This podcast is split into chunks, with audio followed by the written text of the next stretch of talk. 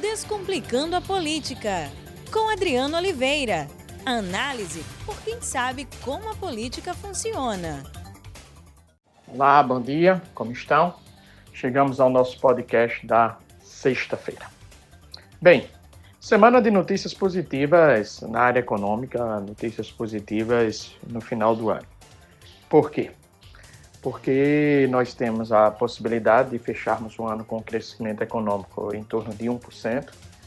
Inicialmente, esse crescimento econômico estava em 0,7%, 0,8%, essa era a previsão. E hoje nós temos esse crescimento econômico na expectativa de chegarmos ao final de dezembro com 1%.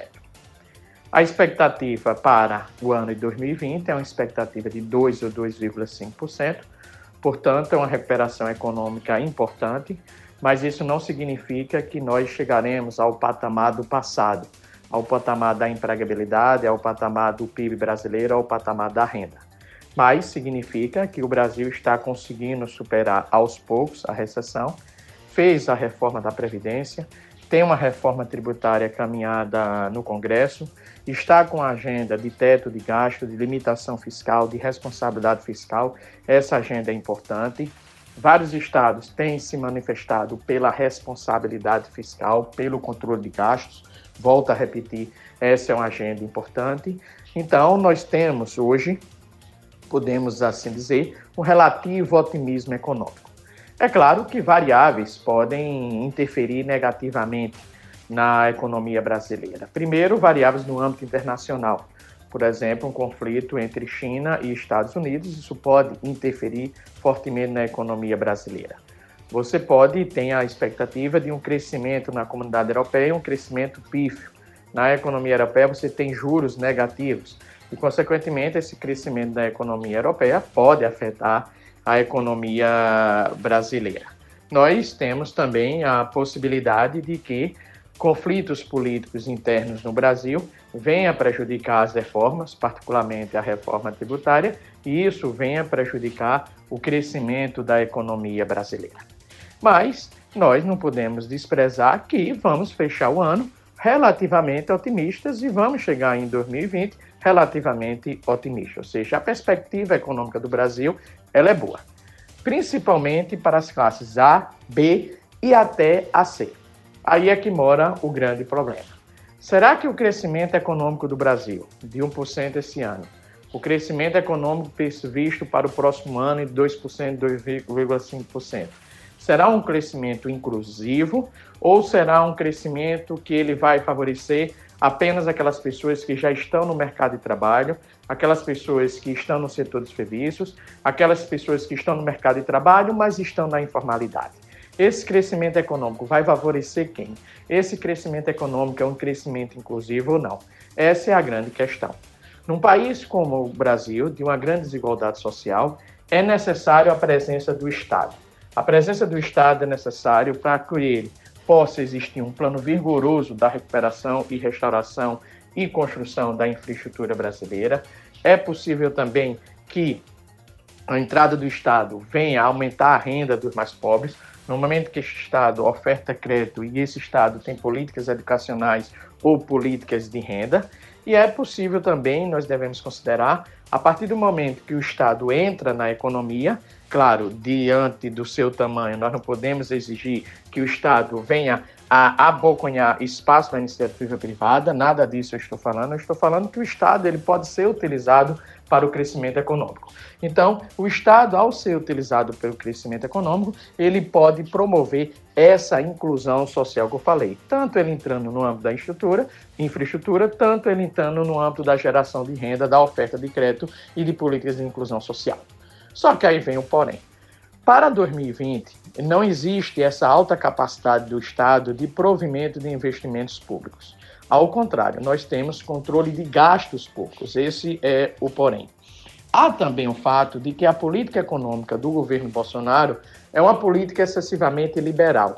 Sendo assim, essa política excessivamente liberal, ela não permite gastos públicos por parte do Estado em infraestrutura, em educação, em geração de renda.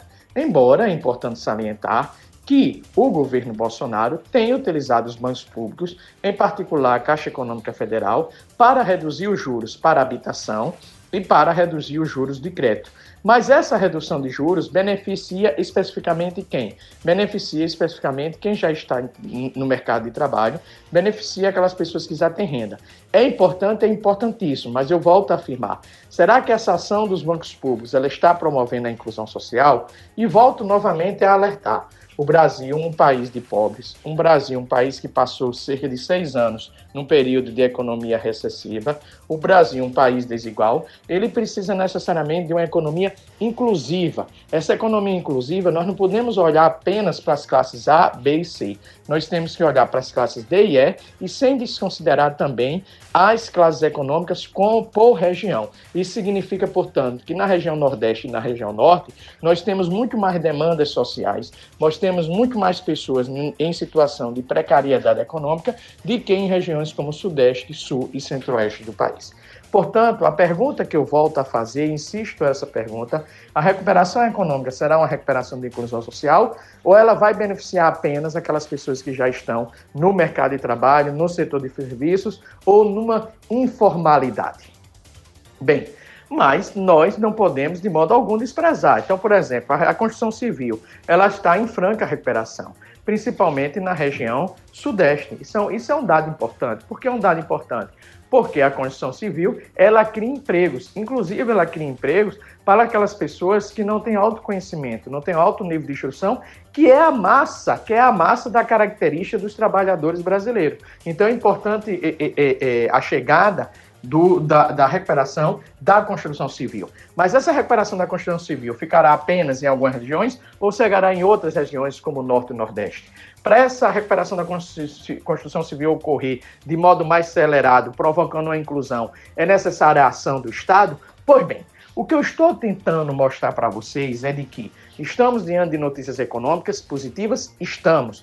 Mas o que nós precisamos saber, o que nós precisamos acompanhar e perguntar é se esse crescimento econômico será um crescimento inclusivo, onde pessoas pobres que estão fora do mercado de trabalho, elas precisam entrar no mercado de trabalho, elas precisam de políticas sociais. E para isso nós precisamos de quê? Nós precisamos da ação do Estado. Bem, um outro tema que eu gostaria de destacar é em relação ao pacote anticrime do ministro da Justiça, Sérgio Moro.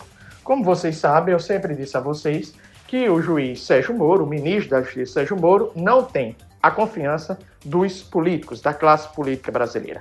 Então, o excludente de ilicitude, proposta tão sonhada pelo ministro Sérgio Moro, e também a prisão em segunda instância, foram derrotados na Câmara Federal. Ou seja, o pacote anticrime do juiz Sérgio Moro, ele foi aprovado, mas nós devemos de, também ressaltar que ele não foi aprovado na sua essência. Podemos, devemos também ressaltar que a Câmara levou em consideração o projeto do atual ministro do Supremo Tribunal Federal, Alexandre de Moraes, e, consequentemente, aprovou o projeto anticrime supostamente do Moro, mas é também o pacote anticrime do Alexandre de Moraes, que hoje é ministro do STF. Mas as suas principais propostas de excludente de ilicitude e a prisão de segunda instância não foram aceitas pela Câmara Federal. Pois bem, só que o Moro insiste, junto com o presidente Bolsonaro, no excludente de ilicitude. E o Moro, solitariamente, insiste na prisão segunda, em segunda instância.